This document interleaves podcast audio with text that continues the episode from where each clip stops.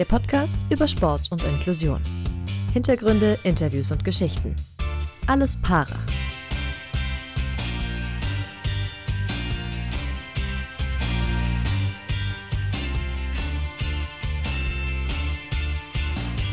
Hallo und herzlich willkommen zu Folge 1 von Alles Para, unserem Podcast über Sport und Inklusion. Wir sind Dorian und Philipp, zwei Journalisten aus Köln. Und wir haben diesen Podcast ins Leben gerufen, weil wir so ein bisschen Para- und Special-Sport beleuchten wollen, Dorian, richtig? Genau so ist es. Wir behaupten mal, wir haben da so ein bisschen Vorerfahrung schon gesammelt, äh, sind beide seit über sechs Jahren äh, Blindenreporter bei äh, Bayern für Leverkusen in der Fußball-Bundesliga. Aber auch darüber hinaus, äh, ja, du warst bei der Goalball-Europameisterschaft, äh, ein sehr beliebter äh, Sport für ähm, blinde Menschen. Wird sicherlich auch nochmal Thema hier werden. Ähm, warst viel bei den Special Olympics unterwegs. Ich bin Marathon gelaufen mit einem blinden Freund. Ähm, also tatsächlich bisher relativ viel im Bereich äh, Blindheit, aber äh, das wird sich sicherlich noch ändern. Das ist auch für uns eine äh, kleine Reise, die wir jetzt hier starten in die Welt des Para- und Special-Sports. Genau, was wir vorhaben, ist so ein bisschen das Thema Inklusion mehr in den Fokus zu rücken, voranzubringen, zu beleuchten, Barrieren abzubauen und haben uns dafür oder hoffen, dass wir noch mehrere Gäste in den kommenden Monaten, Jahren, was auch immer da noch kommen mag, zu uns holen können. Und zwar ähm, sollen das TrainerInnen sein. Wir wollen über Themen wie Sportförderung reden, auch mal über Themen wie Doping reden. Und natürlich haben wir Athletinnen und Athleten zu Gast. Und das spannt jetzt so ein bisschen den Bogen, denn diese Athletinnen und Athleten, beziehungsweise eine Athletin, ist auch im Fokus unserer ersten Folge und haben wir jetzt zu Gast und ist am anderen Ende des Laptops und am anderen Ende Deutschlands für uns so ein bisschen einmal rüber und zwar in Dresden. Hallo, Christiane Reppe. Ja, hallo. Danke für die Einladung. Bist du schon in Weihnachtsstimmung eigentlich? bin schon sehr lange in Weihnachtsstimmung. Wenn es nach mir geht, äh, könnte Weihnachten schon äh, Mitte November angefangen haben.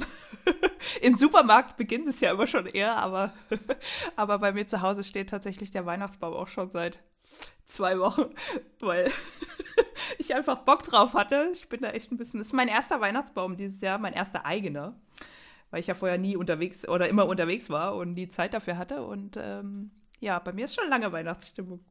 Weihnachten ist jetzt ja für einige oder soll für einige eigentlich auch ein bisschen die Ablenkung vielleicht sein äh, von diesem Jahr 2020, was jetzt ja nicht das Allereinfachste äh, für alle Beteiligten war. Vielleicht mal so einfach mal grob zusammengefasst, wie läuft dein Jahr gerade so? Mein Jahr war im Grunde eigentlich ein sehr positives Jahr. Also komischerweise vielleicht oder überraschenderweise. Ähm, es hat äh, gut angefangen ähm, im, im Winter, in den Wintermonaten noch. Und dann im März kam ja für alle so, so eine Überraschung irgendwie und keiner wusste so richtig, wo es lang geht. Dann waren natürlich auch erstmal die Schwimmhallen zu und man war irgendwie erstmal so ein bisschen, hm, ja, ich sag mal, eingeschlossen zu Hause. Äh, wusste erstmal nicht, wie es weitergeht. Und ähm, ich konnte die meiste Zeit schon relativ gut trainieren. Ähm, aber ich habe einfach mir auch mal ein bisschen Zeit genommen für mich und habe auch mal gerade so März bis, weiß nicht, Mai oder so vielleicht, mir auch erstmal ein bisschen Zeit genommen und freigenommen vom Sport. Ich brauchte das auch, ähm, um einfach auch mal über bestimmte Sachen nachzudenken, wie es vielleicht auch weitergeht und äh, mit dieser Situation auch so ein bisschen klarzukommen. Und ähm, habe eigentlich ein echt gutes Jahr draus gemacht. Ich habe viele Dinge ausprobiert, äh, viele neue Sachen ausprobiert, auch sportliche Sachen ähm, und auch eben Dinge, die ich eben wirklich nur für mich tue. Und ähm, das war eigentlich echt ganz gut für mich. Auch eine Herausforderung, aber ich habe es gut gemeistert und ähm, bin irgendwie stärker rausgekommen als vorher. Das ist ja das, was sowieso alle hoffen, äh, aus der Krise stärker herauskommen, als wir reingegangen sind. Insofern, äh, ja, wir wollen natürlich über äh, dieses Jahr sprechen, aber auch über deine letzten Jahre. Insofern vielleicht einmal kurz für diejenigen, die dich jetzt noch nicht direkt kennen und direkt wissen, was, wer ist diese Frau, was hat Christiane Reppe bisher so gemacht in ihrem Leben. Viel. Kurze Zusammenfassung, äh, ja, viel, du sagst es schon. Äh, zumindest äh, die sportliche Seite, die ist ja relativ leicht äh, ablesbar. Gold bei den Paralympics 2016 im Handbiken, zweimal Bronze bei den Paralympics 2004, also auch schon recht lange her. Ähm, Im Schwimmen, 100 Meter und 400 Meter Freistil in Athen. Und dann sehen wir noch einen Handbike-WM-Titel, zwei sogar, in Südafrika 2017 mit einer sehr, sehr verrückten Geschichte, die du uns gleich sicherlich nochmal äh, erzählen kannst. Ähm, und jetzt äh, der nächste Sport, Paratriathlon, verknüpft so ein bisschen äh, deine ersten beiden äh, Sportarten, da Europameisterin geworden letztes Jahr. Du startest da ja in der Klasse WPT 2 bei den einseitig Amputierten. Kommen wir nochmal kurz auf dieses Jahr. Du sagst, äh, du bist stärker hervorgegangen oder ähm, es, es ist, war ein positives Jahr für dich. Trotzdem warst du heute auch schon wieder trainieren. Wie muss man sich das vorstellen? Ist es jetzt schon die volle Vorbereitung auf die nächsten Paralympics, deine fünften dann nächstes Jahr in Tokio? Naja, im Endeffekt schon. Also unser Training für die nächste Saison, also mein Training, sag ich mal, ich kann ja nicht für alle sprechen, beginnt eigentlich immer im Herbst äh, im Jahr davor. Ne? Also wir müssen natürlich Grundlage aufbauen und ähm, das braucht auch einfach Zeit. Und natürlich beginnt das jetzt schon. Trainierst du denn dann auch voller Motivation darauf hin? Also wie, wie sind deine Gedanken mit den Spielen? Ich meine, du sagst, man muss anfangen, aber ist denn im Kopf, ja gut, das wird auch was? Oder ist im Kopf, boah, naja, also eigentlich äh, bin ich unsicher, ob das klappt im Sommer? Ha, jetzt hast du mich erwischt. Nee, also tatsächlich ist bei mir so, dass ich noch nicht so richtig daran glaube. Ähm, ich äh, habe auch relativ schnell dieses Jahr für mich das schon so erkannt, dass es nichts werden kann, obwohl dann immer, die Spiele waren halt noch nicht abgesagt oder verschoben und es waren auch noch viele Athleten da, die gesagt haben, oh ja, das wird auf jeden Fall stattfinden, die ziehen das auf jeden Fall durch. Ich schon dachte, das, das, das kann nicht gehen. Ähm, das, das passt auch einfach gerade überhaupt gar nicht so. Also das hat einfach keine Priorität oder es darf keine Priorität haben jetzt. So und ähm, nächstes Jahr hm. Ich sehe es noch nicht so. Ich höre immer so von allen möglichen Seiten, auf Verbandsseite, so Konzepte, die so vorgestellt werden, wie man es denn lösen könnte.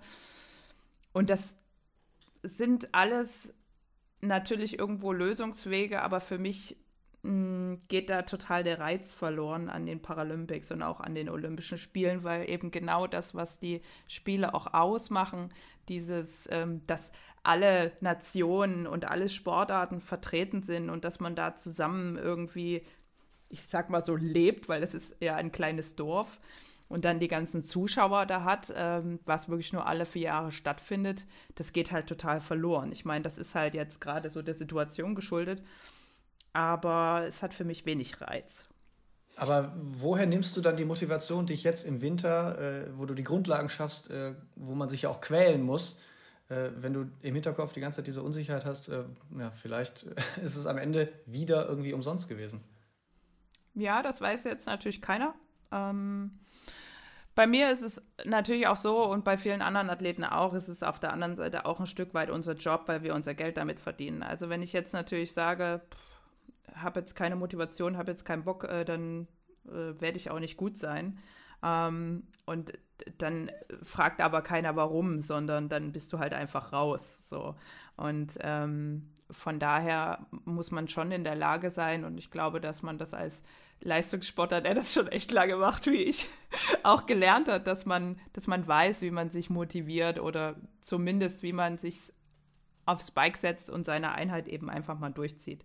Du motivierst und trainierst ja jetzt für Tokio. Ist die Langdistanz im Paratriathlon auf Hawaii, die dann nach den Paralympics ist, nicht vielleicht sogar wahrscheinlicher?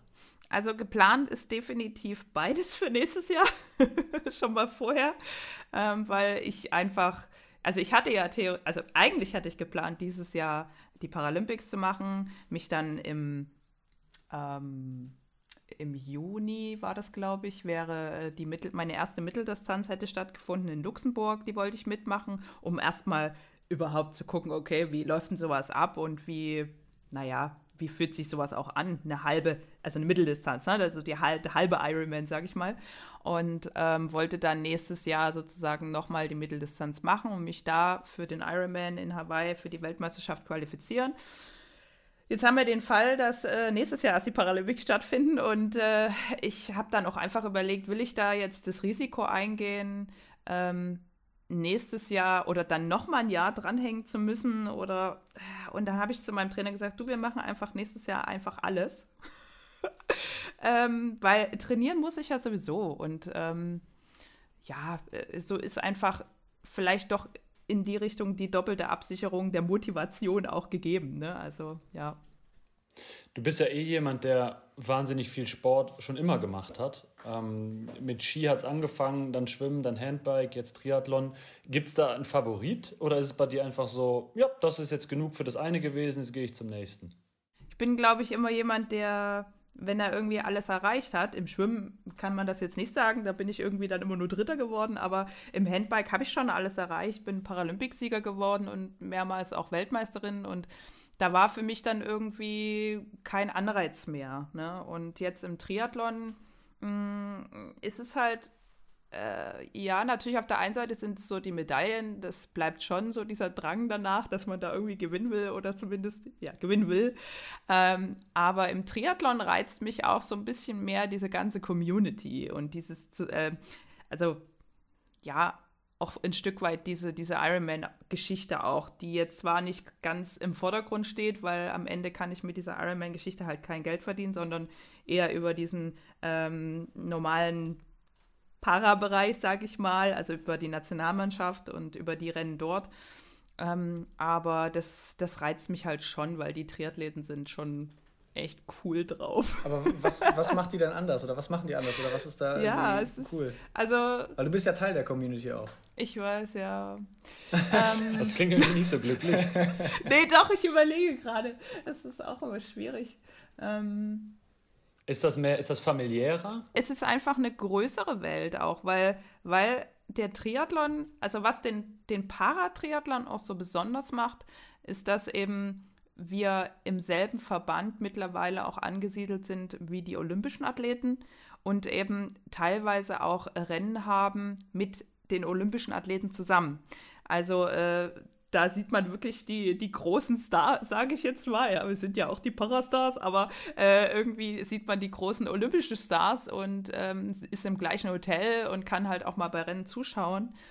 Und das macht es eben auch besonders, weil ich finde immer diese Sportlerwelt, das ist irgendwie so eine Blase, ja, so eine kleine Blase, so eine geschützte Blase auch. Und ähm, ist immer ganz schön, wenn die sich mal ein bisschen vergrößert. genau. Und, und es ist, ja, ich sag mal, zumindest bei den Age-Groupern und so, das ist schon familiär und so. Ist irgendwie, es macht Spaß. Wenn du da antrittst, äh, klar, schwimmen, dann im Handbike, also deine beiden Paradedisziplinen, und dann die äh, dritte Disziplin im Rennrollstuhl.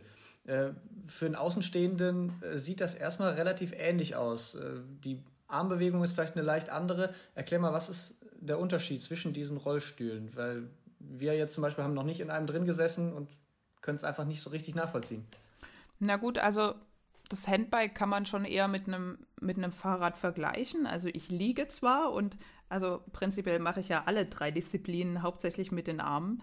Ähm, aber ich habe da eine Kette, ich habe eine bestimmte Umsetzung und äh, Kurbel mit den Armen. Im Rennrollstuhl ist es so, dass ich nicht liege, sondern man könnte fast sagen, man kniet so ein bisschen ähm, und man bewegt wirklich die Räder ähm, des Rennrollstuhls mit den Händen. Also das ist deutlich anstrengender.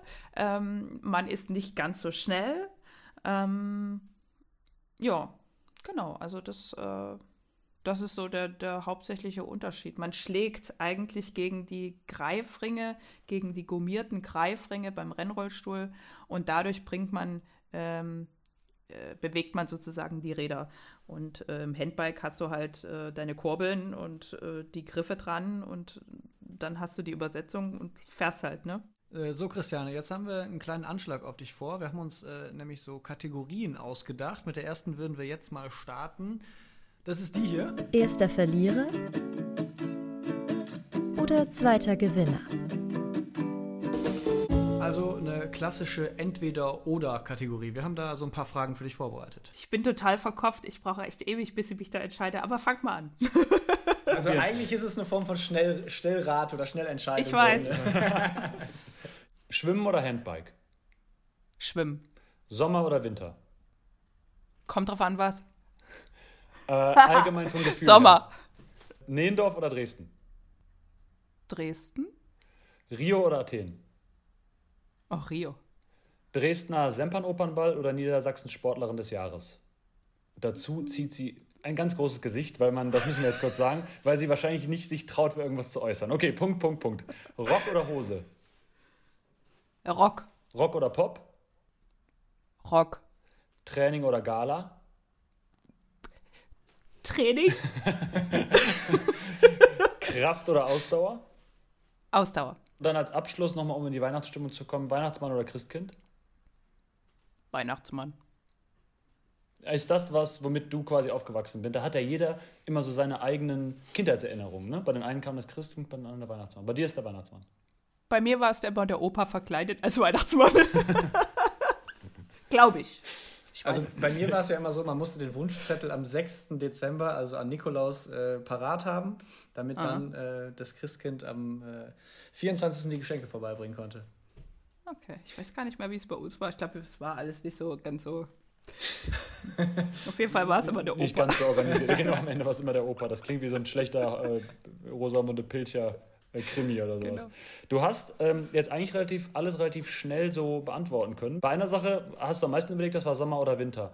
Wann schätzt du den Sommer denn am meisten und wann den Winter? Mm, naja, ich bin so ein Kind der Sonne. Ich brauche die Sonne. Die Sonnenstrahlen, die Wärme. Ich liebe das. Ich liebe Strand, ich liebe Meer. Ähm, allerdings mag ich auch sehr das Skifahren. Und ähm, auch wenn so der Winter so ganz klar und wenn wirklich mal Schnee fällt, ähm, das mag ich schon sehr. Und ich möchte auch gern mal ähm, Skilanglauf ausprobieren mit so einem Schlitten. Äh, mein Vater, der fährt nämlich super gern nach Finnland einmal im Jahr und da wollte ich gern mal mit, weil bei, ich weiß nicht, minus wie viel Grad, äh, also das sind äh, jedes Mal so schöne Bilder, die der da macht und dann, da würde ich halt einfach gern mal dabei sein. Mit Skifahren hat es bei dir ja auch angefangen, was so, ich sag mal, ich sag jetzt mal die Profisportkarriere anging, auch wenn das sehr früh war. Ähm, wie, wie kamst du denn da genau zum Skifahren? Wie, wieso fiel die Entscheidung da auf Ski? Mm, also das war gar nicht so, dass ich nach einer Sportart oder so geguckt habe. Ich war ja da echt noch jung. Ähm, mein Vater, der ist einfach sehr sportlich und sehr sportbegeistert und hat dann einfach irgendwann gedacht, ähm, ja, warum soll die Christiane jetzt ähm, nicht auch Sport machen können, nur weil sie ein Bein hat so. Und ähm, dann hat er einfach mal geschaut, ob es irgendwie Möglichkeiten gibt ähm, dass ich Skifahren lerne. Und da haben wir eine Gruppe äh, im, äh, bei euch drüben in Köln gefunden. Die sind einmal, die sind mehrmals im Jahr, sind die irgendwie nach Österreich gefahren und haben dort äh, sind dort Ski gefahren und haben eben auch Wettkämpfe bestritten, deutsche Meisterschaften, Weltcups und so. Und ähm, dort habe ich dann Skifahren gelernt innerhalb von einer Woche. Und ähm, ja, irgendwann war es aber einfach so, dass ich mich entscheiden musste. Ich habe dann parallel irgendwann mal das Schwimmen angefangen. Und dann, um irgendwie weiterzukommen, muss man einfach noch mehr trainieren. Und da reicht es nie aus, dass man ein paar Mal im Jahr nach Österreich fährt und da so einen Trainingsurlaub macht. Ähm, und ich sag mal hier so in Sachsen, äh, so die Megaberge haben wir jetzt dann doch nicht. Ähm, und deswegen fiel die Entscheidung dann aufs Schwimmen. Mein Vater hat ja auch den schönen Satz mal gesagt, wenn ich es richtig in, in Erinnerung habe, dass du dir ja, wenn du da den Ski runterfährst, alle gesagt haben, ist doch gefährlich. Und dann hat er gesagt, irgendwie, ja, aber sie kann sich ja auch nur ein Bein brechen, im Gegensatz zu anderen. Also das hat er ja offensichtlich schon immer so positiv und lockerer gesehen, was das ja, anging. Der ist ja total entspannt äh, bei vielen Dingen, äh, wo meine Mutter dann eher schon so dasteht und sagt, nein, wenn da was passiert. Das ist halt so typisch Mutter, ne, wahrscheinlich. Aber ja, äh, ich sag mal, das Bein kann ich mir halt am Ende überall brechen. Natürlich ist es, das Risiko ist höher, aber ähm, das Risiko war auch höher, weil so wie ich gefahren bin. aber, aber alles gut. Also ich bin da froh drum, dass, äh, dass sie das mit mir gemacht haben und äh, mich, mir das einfach ermöglicht haben auch. Ja, dein Vater war ja immer schon ein großer Unterstützer von dir und das bringt uns dann auch zu dieser wahnsinnigen Geschichte, die wir eben schon mal angesprochen hatten. 2017, du bist äh, großer Favorit beim, bei der Handbike-Weltmeisterschaft, hast im Prinzip schon alle Saisonrennen gewonnen. Ähm, nicht nur auf der Straße, sondern auch beim Zeitfahren bist du jetzt der Favorit bei der, Süd, bei der WM in Südafrika. Und im Trainingslager vorher dann der Schock. Du stehst nicht auf der Meldeliste, dein eigener Verband hatte dich vergessen zu melden. Die Tickets für den Flug waren eh schon gebucht, also bist du in den Flieger ab nach Südafrika, um die Mannschaft zumindest zu unterstützen, lässt aber dein Handbike zu Hause und gefühlt gerade nachdem du gelandet bist, kommt dann der Anruf, dass du doch starten darfst. Übrigens, zwei Tage später soll das natürlich schon sein. Was hast du dann gemacht? Dann habe ich halt zu Hause angerufen bei meinem Vater und äh, habe eben gesagt, naja, äh, hast du irgendwie die Möglichkeit, dass du das Bike zusammenpacken könntest in die Kiste. Man muss sich vorstellen, ich habe da eine, ich muss jetzt überlegen, ich glaube 1,20 ist die Kiste lang und 60 breit und 60 hoch. Das heißt ziemlich groß. Und das Bike muss halt so in seine Einzelteile zerlegt werden, ähm, damit das da reinpasst. So. Und könntest du das machen, weil eventuell das jemand abholen kommt, weil ich jetzt doch starten darf. Und ähm, da war dann schon so, warum hast du das nicht mitgenommen? Ich so, brauchen wir jetzt gar nicht diskutieren. Es ist jetzt, wie es ist. Ne? Und ähm, ja, und dann hat er angefangen, das zu, zu, zu packen und sagte dann irgendwie beim nächsten Telefonat, ja, sag mal, das ist da alles viel kompliz total kompliziert, wenn da jemand das schickt und abholt und was auch immer, ob das dann ankommt oder im Zoll hängen bleibt oder, oder, oder. Soll ich nicht einfach runterkommen und dir das bringen? Ganz uneigennützig. Der fand das dann schon cool. Das ist auch schon so jemand, der gern mal so ein Abenteuer mitmacht. Und äh, ja, dann tatsächlich am selben Tag ist er noch losgeflogen und war genau einen Flieger später sozusagen. Äh, einen Tag später war er dann da. Äh, total verrückt. Und ähm, genau. Und dann ähm, haben wir das. Bist halt da, halt einfach mal Weltmeister geworden. Zweimal. Äh, ja, also ich hatte da noch echt äh, Druck, weil irgendwie war die Woche vorher oder anderthalb Wochen vorher, die waren ja echt ähm, chaotisch irgendwie. Und ich habe dann auch die letzten Tage dann zu Hause nicht mehr so viel trainiert, weil ich dann dachte, ich muss sowieso nicht. Ich meine, die Tage, die machen dann auch nicht mehr so viel aus, aber ich ähm, war auch einfach ganz schön gestresst so. Und, und dann hieß es auf einmal so, jetzt darfst du doch starten, dann hast du kein Fahrrad dabei. Und, und dann äh, ging natürlich diese Meldung rum, dass ich eben doch starten darf. Und äh, dann wollte irgendwie auch jeder mit mir dort vor Ort noch reden. Und da habe ich irgendwann gesagt, Leute, ich muss mich jetzt mal auf mein Rennen konzentrieren, weil ähm, mich fragt am Ende niemand mehr, ob es jetzt, äh, warum ich es jetzt vielleicht nicht geschafft habe oder so. Und ich meine, ich habe ganz großspurig vorher gesagt, ich kann zweimal Gold gewinnen, dann muss ich es jetzt aber auch mal machen. So. Und äh, ja, und das habe ich dann gemacht. genau. Ja. Ja. Weißt du denn äh, mittlerweile, äh, wer da noch welchen Hebel in Bewegung gesetzt hat, dass am Ende dann das Go doch noch kam? Ist das irgendwie ja, mal also, aufgeklärt worden? Äh, das ging, glaube ich, echt von Verbandsseite an aus. Also ähm, vielleicht war, wäre Der Verband, es, der vorher auch schon alles probiert hatte? Ja, ähm, vielleicht, vielleicht wäre es etwas klüger gewesen, glaube ich, wenn man mehr kommuniziert hätte. Also die haben mich da äh, wenig eingeweiht in, in Dinge, die die da noch tun und versuchen. Und ähm, vielleicht hätte ich das Fahrrad dann auch mitgenommen, wenn ich gewusst hätte, dass sie dann versucht hätten, mit Anwalt und Co. da noch was zu, zu drehen. Und ähm, dann vor Ort dazustehen und zu sagen, naja, wir waren ja immer noch dabei und so. Naja, ganz ehrlich, wenn ihr nicht mit mir sprecht, äh, kann ich es auch nicht ändern, so, ne? Und ähm, ja.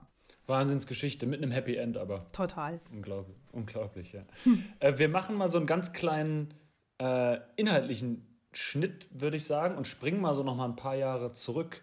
Und zwar ja, das hört jetzt. Christiane zieht die Augenbrauen hoch und hat Angst, was jetzt kommt. Nee, so schlimm ist es nicht. Ähm, und zwar hast du ja durch einen Tumor mit fünf Jahren ähm, eine Beinamputation gehabt. Hast du daran überhaupt noch Erinnerungen irgendwie? Ist es so, dass du noch weißt, wie das damals, fünf Jahre, da war man ja dann äh, im Kindergarten noch höchstwahrscheinlich? Oder hast du eher, ist deine Kindheitserinnerung eher verschwommen an irgendwelche Krankenhausaufenthalte oder sonst was? Also ich weiß tatsächlich relativ wenig aus dieser Zeit. Also äh, das sind dann eher so kleine Fetzen, die aber gar nichts mit der Amputation an sich zu tun haben, sondern das ist zum Beispiel, ähm, kann ich mich noch daran erinnern, warum auch immer, äh, dass eine Krankenschwester mir die Ohren putzen wollte mit so einem Stäbchen und das total wehtat und ich mich da geärgert habe. Also wirklich sinnlose Sache. Ähm, aber ja, nee. Also von daher nee, kann ich mich echt eigentlich an wenig erinnern. Mein Leben oder mein Bewusstsein startet so ein bisschen äh, seit dem, seit dieser Amputation, also von des, aus dieser Zeit. Äh, ich meine, ich weiß nicht, wie es bei anderen Leuten ist, ob die sich daran erinnern können, was sie mit vier Jahren oder viereinhalb gemacht haben oder so, weiß ich nicht. Äh, ich könnte mir vorstellen, dass da relativ wenig Erinnerungen da sind. Ähm, ja, aber ich, bei mir ist es tatsächlich so, dass ich das nicht so ich sehe das überhaupt nicht als Problem und ich sehe mich auch gar nicht so richtig als, ich finde das immer, es ist immer schwierig sozusagen, man ist irgendwie behindert, weil ich sage immer, mir fehlt halt nur ein Bein und das ist es aber auch schon. Also, ähm, ja, ich mache da gar keinen Stress drum. Ich, ja. Äh, du trägst ja bis heute äh, oder nutzt bis heute keine Prothese. Äh, hat das einen bestimmten Grund? Ist das äh, möglicherweise sogar schwierig, weil du bist ja, glaube ich, relativ ähm, nah unterhalb der Hüfte amputiert worden? Also ich habe eine wunderschöne Prothese im Schrank liegen, schon seit Jahren. Ähm. da liegt sie gut. nee, aber ich, äh, ich kam damit irgendwie nie, nie so richtig klar und bin da nie so richtig mit warm geworden, weil ich, ähm, ja, ich sag mal, wie du schon gesagt hast, ich bin halt relativ weit oben amputiert und das äh, führt halt dazu, dass ich wie so ein, ja, wie so ein Hüft Gurt oder wie so, ein, wie so eine Schale tragen muss, wo halt irgendwie die Prothese ja festgemacht ist, ne? Weil irgendwo muss er ja, irgendein Schaft muss ja äh, da sein, um dass du sie irgendwo festmachst. Und äh, da habe ich mich nie wohl gefühlt. Und ich bin auch, ich kann auch nicht so schnell laufen, wie, mit ich auf, wie wenn ich mit Krücken laufe. Ich meine, das war als Kind natürlich wichtig, weil dann springst du halt doch schon eher mal durch die Gegend. Und ich habe mich immer behinderter gefühlt mit Prothese als ohne. Und ähm, bin dann ja auch mal gefallen, weil dann hat mal das Kniegelenk nicht richtig eingerastet oder so. Und da denkst du dann schon so. Uh. Und die Leute gucken halt trotzdem, weil du halt natürlich als Hüftex ist es ähm, nicht ganz so leicht, so ein, so ein gutes Gangbild zu haben. Und ob die jetzt nur gucken, ob ich, äh, weil ich ein Bein habe oder weil ich zwei Beine habe und komisch äh, laufe, das ist mir dann auch egal. Ähm, und ich, was ich auch beobachte, ist, wenn mich viele Leute fragen, warum ich keine Prothese trage und es wäre doch viel leichter mit Prothese, ist dann immer so die Aussage. Oder dann hast du die Hände irgendwie freier.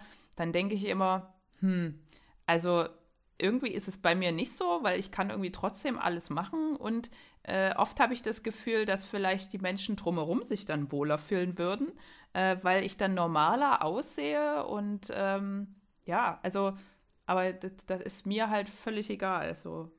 Hast du denn das Gefühl, dass du schon mal bei irgendwelchen Sachen nicht mitmachen konntest, egal ob das jetzt in der Kindheit war, im jugendlichen Leben, im jungen Erwachsenenleben oder jetzt noch, dass du irgendwo ausgeschlossen warst durch die Einschränkung?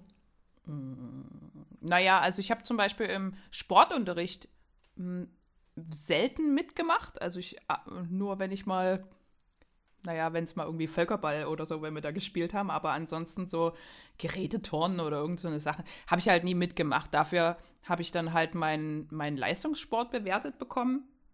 Ähm, gut, das ist jetzt, äh, äh naja, das war dann so eine Bewertung 1 halt, ne, weil irgendwie war ich halt gut, aber ja. so richtig vergleichbar war das auch nicht mit es, den anderen. Ja. Ähm, aber ist ja auch egal. Und ähm, aber ansonsten habe ich eigentlich alles mitgemacht und ich lasse mich da auch von Dingen nicht abhalten. Und ich bin auch jetzt so ein Mensch, ich glaube, ich mache viel mehr als andere Leute ähm, und äh, quatsche auch einfach nicht so viel drumherum, sondern wenn ich da Bock drauf habe, dann mache ich es halt einfach. Und da wird sich schon eine Lösung finden, wie man das vielleicht umsetzen kann, wenn man im ersten Moment äh, vielleicht denkt, oh, hm, geht das oder geht das nicht so. Es geht immer irgendwie.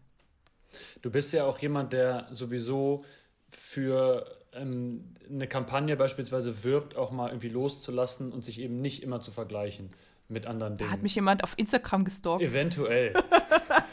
nee, ich will das nicht stalken nennen, ich nenne das fast unter Vorbereitung. Recherche. Recherche. okay. Äh, also, ja. das sind ja auch Themen, die nicht nur, die du nicht selbst einfach angehst, sondern die du auch nach außen hin vertrittst und die dir einfach wichtig sind. Du willst das ja auch anderen mitgeben, wahrscheinlich dann, oder? Also äh, jüngeren Leuten, die eventuell eine Einschränkung haben oder einfach anderen Leuten, die keine Einschränkung haben, aber sich nicht, vielleicht nicht wohlfühlen. Also du vertrittst das ja auch wirklich nach außen hin und nicht nur für dich. Ja, ich glaube, dass es in dem Falle zum Beispiel auch keine, keinen Unterschied macht, ob man eine Behinderung hat oder nicht, weil jeder hat irgendwo Themen in seinem Leben, die einen beschäftigen, die einen vielleicht auch mal runterziehen, wo man nicht weiter weiß oder wo man äh, ja auch einfach vor darf, also das, wo auch einfach dann für dich entschieden wird, sage ich mal, dass es da nicht weitergeht, so und äh, wo man dann zu kämpfen hat damit und da ist es, glaube ich, echt egal, ob man eine Behinderung hat oder nicht. Und deswegen, klar, für sowas setze ich mich ein und ich bin, ähm, glaube ich, auch ein, ein, Vorbild ein Stück weit. Das sind wir Sportler ja, also die, die Profisportler und Leistungssportler ja irgendwie alle. Also, und gerade mit einer Behinderung ähm, obwohl ich das auch immer, immer versuche, ein bisschen wegzuschieben, aber ich bin trotzdem auch, ähm, ja, gerade deswegen auch ein Vorbild. Ne? Also ich, ich sage zwar immer, Leute, für mich macht es keinen Unterschied, ob ich ein Bein habe oder zwei Beine. Ich bin halt einfach Sportler und ich finde, wir sollten da nicht immer so einen Unterschied machen, ob, ob man olympischer Athlet ist oder paralympischer Athlet irgendwie, weil gerade auch äh, dieses Wort Inklusion, das bräuchten wir gar nicht, wenn wir eben nicht diesen Unterschied immer machen würden. So, ne? Und, ähm, und deswegen, ja, ich finde ich das so eine wichtige Sache. Muss da von der Politik mehr in Sachen Inklusion passieren? Und hast du das Gefühl denn, dass es da eine Entwicklung gibt? Also ich glaube, dass man ähm, an dieser Stelle sehr viel weiter vorne anfangen muss, weil ich glaube, das ist schon so ein gesellschaftliches Ding, dass, äh, dass man irgendwie das Gefühl hat, ähm, ja, ist jetzt ein bisschen übertrieben gesagt vielleicht, aber dass Behinderte irgendwie weggesperrt werden ja teilweise. Ne? Also äh, Kinder, die eine Behinderung haben, ähm, werden oft in diese, in, äh, gehen, sollten oft auf so eine Schule gehen für behinderte Menschen so. Das hat ja aber die Folge, dass sie einfach keinen Kontakt mit nicht behinderten Kindern haben, zum Beispiel. Und ich meine, ich frage mich, klar, wenn man natürlich eine geistige Behinderung hat, dann mag das vielleicht Sinn machen, aber wenn jemand einfach nur ein Bein hat oder im Rollstuhl sitzt oder einen Arm hat, ähm, warum muss der dann ähm, oder warum kann der nicht auf eine normale Schule gehen? Ähm, wo ist da irgendwie das Hindernis? Und das Hindernis darf nicht sein, dass es da kein Fahrstuhl gibt, weil das ist wirklich ein kleines Problem, was man ganz schnell lösen kann. Ähm, und äh, das würde, glaube ich, der Gesellschaft schon ähm, ja, per se einfach mal gut tun, wenn sie einfach mehr Kontakt hätten und äh, dann einfach auch diese Ängste abbauen, weil ich merke das ja im täglichen Leben, also wenn ich jetzt einkaufen gehe oder so, ne? Also äh, da gibt es wirklich Leute, wenn die mich sehen, und ich verhalte mich ja wie ein ganz normaler Mensch, zumindest gehe ich davon aus, äh, dann, dann gucken die mich an und man sieht so ein bisschen in den Augen, dass jetzt diese kleine, heile Welt, die sie so sich in ihrem Kopf erdacht haben, auf einmal bröckelt. Ja, also es kann auch anders gehen. Äh, und ähm, weil die aber einfach keine Berührung vorher mit, mit, Menschen hatten, die eine Behinderung haben. Und das ist eigentlich, denke ich, das Grundproblem. Die Entwicklung findet schon statt. Aber zum Beispiel, also ist jetzt ein, ein schlechtes Beispiel, aber es ist ein Beispiel. Ich habe ja mal eine Zeit lang in Berlin gelebt und äh, bin dort, ähm, habe dort mein Schwimmtraining absolviert, auch mit Leuten, die eben mm, jünger waren als ich und dann noch auf die Sportschule gehen wollten. Ne? Und die Trainer haben versucht, ähm, die auf die Sportschule zu bringen. Der hatte, die hatten wirklich keine krasse Behinderung. Die hatten, der, hat, der eine hatte einen Arm und äh, dem anderen fehlte auch irgendwas, aber das ist prinzipiell möglich. So. Und die, die Lehrer teilweise wollten das nicht. Die wollten sich nicht damit auseinandersetzen. So. Und ähm, ja, ob jetzt jüngere, jüngere Leute damit besser klarkommen oder dafür offener sind, das kann ich so kann ich so gerade schwer beantworten, aber ähm, ich finde, dass die Entwicklung einfach dahin gehen sollte, dass es normaler wird. Und das muss, es wird nur normaler, wenn man von unten her äh, irgendwie das, ja, die Barrieren abbaut. Ja. Aber ich glaube, ich habe schon das Gefühl, dass es mehr und mehr ähm, Kindergärten und äh, Schulen gibt, die so ein bisschen inklusiver arbeiten, oder? Ja, also, ich habe halt keine Kinder, ich weiß es nicht, aber. ich auch äh, nicht, trotzdem. aber ja, nee, das stimmt aber schon. Also, dass es Kindergärten gibt, die, ja. das kenne ich jetzt aus dem, aus dem Arbeitsumfeld, wo Gebärden eingebaut werden. Es gibt immer eine Gebärde der Woche zum Beispiel. Ja, und das, das ist dann so, so, ein E-Kindergarten, ja. heißt der. Du hast eben schon gesagt, wir hätten dich äh, gestalkt oder zu sehr gestalkt auf Instagram und würden da alles mitbekommen. Äh, ist dir bewusst, dass du äh, vielleicht nachher noch ein kleines Liedchen trällern musst für uns? Tatsächlich habe ich schon alles hingelegt. Weil das immer kommt in letzter Zeit. das muss man jetzt vielleicht dazu sagen, das haben wir nicht abgesprochen. Das war jetzt einfach nur mal nee, äh, so dahingesagt, weil du singst sehr gerne. Ähm, bisher haben wir da, genau, ist die Ukulele das Instrument, was da immer vorspringt. Die Ukulele ist irgendwie auch so ein fröhliches Instrument und du bist ja ein sehr fröhlicher Mensch. Ist das, gibt das Singen dir Freude oder ist das einfach ein Ausgleich für den Sport? Weil eigentlich machen ja Leute immer Sport als Ausgleich, machen also die Sportlerinnen und Sportler vielleicht Musik als Ausgleich. Oder wie kam es dazu? Also ich mache, glaube ich, ganz viele Dinge als Ausgleich.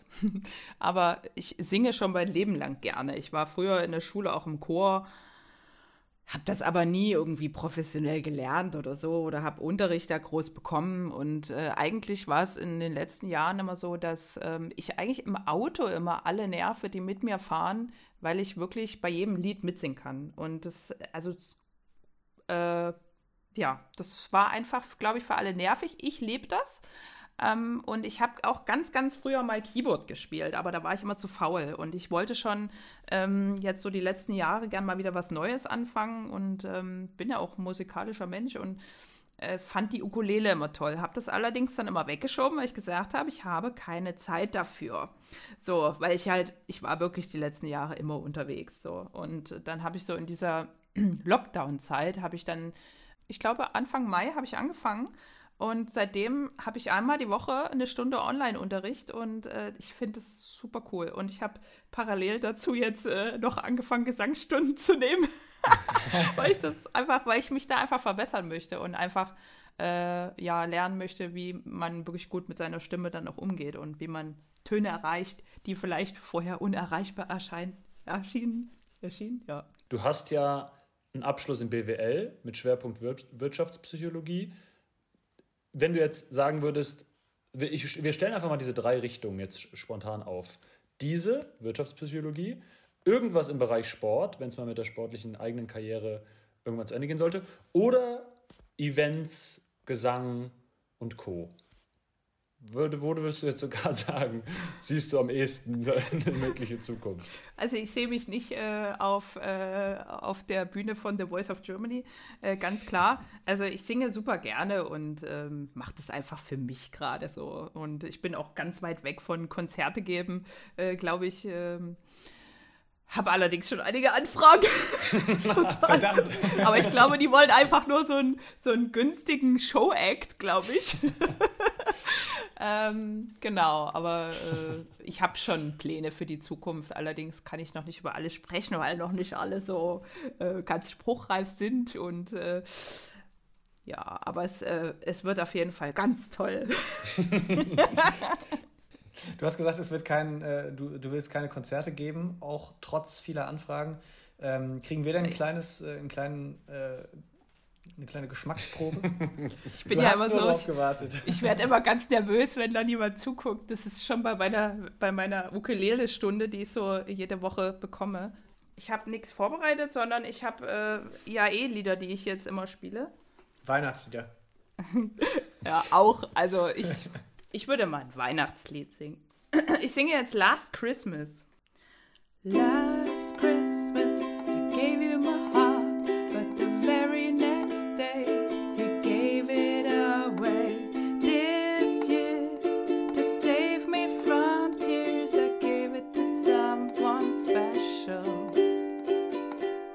Schon? Nee, wie, was? Wir wollten gerade noch oh den Text schnell nachgeguckt, um noch was mitsingen zu können. Nee, Applaus. Äh, sehr gut, sehr gut. Ja. Äh, schön. Ja, das macht auf jeden Fall mega Spaß, wenn man einfach sowas kann, ne? Das ist irgendwie cool. Es ist einfach cool, wenn man was kann. Gibt es denn was, was du nicht kannst? Das kann ich gar nicht. Also, ich werde auf jeden Fall wahrscheinlich niemals Buchhalter werden, weil äh, so Genauigkeit manchmal nicht so meine Stärke ist. Gerade mit Zahlen. Aber äh, was ich nicht kann. Und das nach dem BWL-Studium. BWL-Studium. ja, ich weiß. ähm, aber da hängt ja noch mehr als, also mehr als die Buchhaltung irgendwo dran beim BWL-Studium. Ähm, was ich nicht kann, ich weiß nicht. Ich glaube, ich, hab, ich bin einfach ein Mensch, der hat wirklich, äh, und das sage ich auch nicht so überheblich oder so, sondern ich habe einfach viele Talente und ich kann mich schnell in Dinge einarbeiten. Ähm, das ist so meine Stärke. Und äh, wenn irgendwas nicht geht, dann gucke ich, wie es eben geht. So, ich würde sagen, es ist mal wieder Zeit für eine unserer Kategorien und diesmal für Talking Tacheles. Dabei geht es um Fragen, die vielleicht so ein bisschen Überwindung kosten, die mal zu stellen. Ja, wir starten ähm, mit einer Frage ähm, Shopping. Bekommst du Rabatt beim Hosenkauf? Nee. Ärgerlich. auch, auch nicht bei, bei dem Thema Schuhe. Das werde ich auch immer gefragt, ob ich nur einen Schuh kaufen müsste. Dann denke ich mal so, naja, was sollen die denn mit dem anderen Schuh machen? Dann wird immer gesagt, naja, vielleicht kommt da mal noch jemand, der den anderen Schuh braucht. Dann denke ich, hm, ja, klar. nee, vielleicht aber auch gibt's nicht. nicht. Gibt's nicht, nee. Ähm, du bist eine sehr erfolgreiche Sportlerin. Wärst du genauso eine erfolgreiche geworden ohne Behinderung? Also, ich glaube, dass wir mh, mm, ja mit einem bestimmten Potenzial schon zur Welt kommen. Und äh, die Frage ist immer dann, was wir daraus machen. Ich, ich sag mal so, ich glaube schon, dass ich äh, derselbe Mensch vielleicht wäre, aber äh, ich, ich kann das jetzt einfach gar nicht, gar nicht sagen, ob ich dann auch Sportler geworden wäre oder ob ich dann mich dafür entschieden hätte, vielleicht zu singen oder zu tanzen. Also äh, ich glaube, da würde ich mich jetzt nicht so festlegen, weil ähm, ich, wie gesagt, ich habe halt da schon etliche Talente und ich, ähm, vielleicht hätte ich mich dann anders entschieden. Aber ich hätte irgendwas gemacht und mich auf irgendwas spezialisiert schon, glaube ich, ja. Letzte Frage bei Talking Tacheles. Hast du dir schon mal einen Vorteil aus äh, deiner Einschränkung verschafft? Hm. Ja, wir nehmen das mal vielleicht aus dem Bekanntenkreis. Da kann es sein, dass wir mit einem Freund schon mal an der Disco-Schlange vorbeigegangen sind. So. Ah. Das wäre jetzt so ein. Ja, so, an sowas habe ich auch gedacht. Kleiner Vorteil, genau. äh, tatsächlich ist es ja auch so, dass es äh, zum Beispiel in Freizeitparks auch oft die, die Möglichkeit gibt für Menschen mit Behinderung, da irgendwo den, also nicht den Eingang zu nehmen, sondern in den Ausgang reinzugehen und dann dich direkt da vorne hinzustellen. Ähm, ja, aber ob das jetzt ein, ein Vorteil ist, ich denke, ich meine, ich muss ja auch dann länger stehen und auf einem Bein, ähm, da, da kann man Ste ja auch nicht so lange lang. stehen. ja, genau. Und dann Nein, aber, so bist du da auch äh, reingekommen. Ja. Natürlich, ich meine, ich habe natürlich auch die Möglichkeit, jemanden mit äh, ins, ins Freizeitbad zu nehmen oder ins Kino mitzunehmen, aber das sind halt alles Möglichkeiten, die ich halt habe, weil ich halt ein B, also Begleitperson in meinem Ausweis habe. Aber ich bin zum Beispiel auch jemand, der stellt sich nicht immer auf einen Behindertenparkplatz, weil ich äh, manchmal auch denke, naja, die fünf Schritte kannst du jetzt auch mal laufen. So, und dann kommt vielleicht jemand, der den wirklich braucht.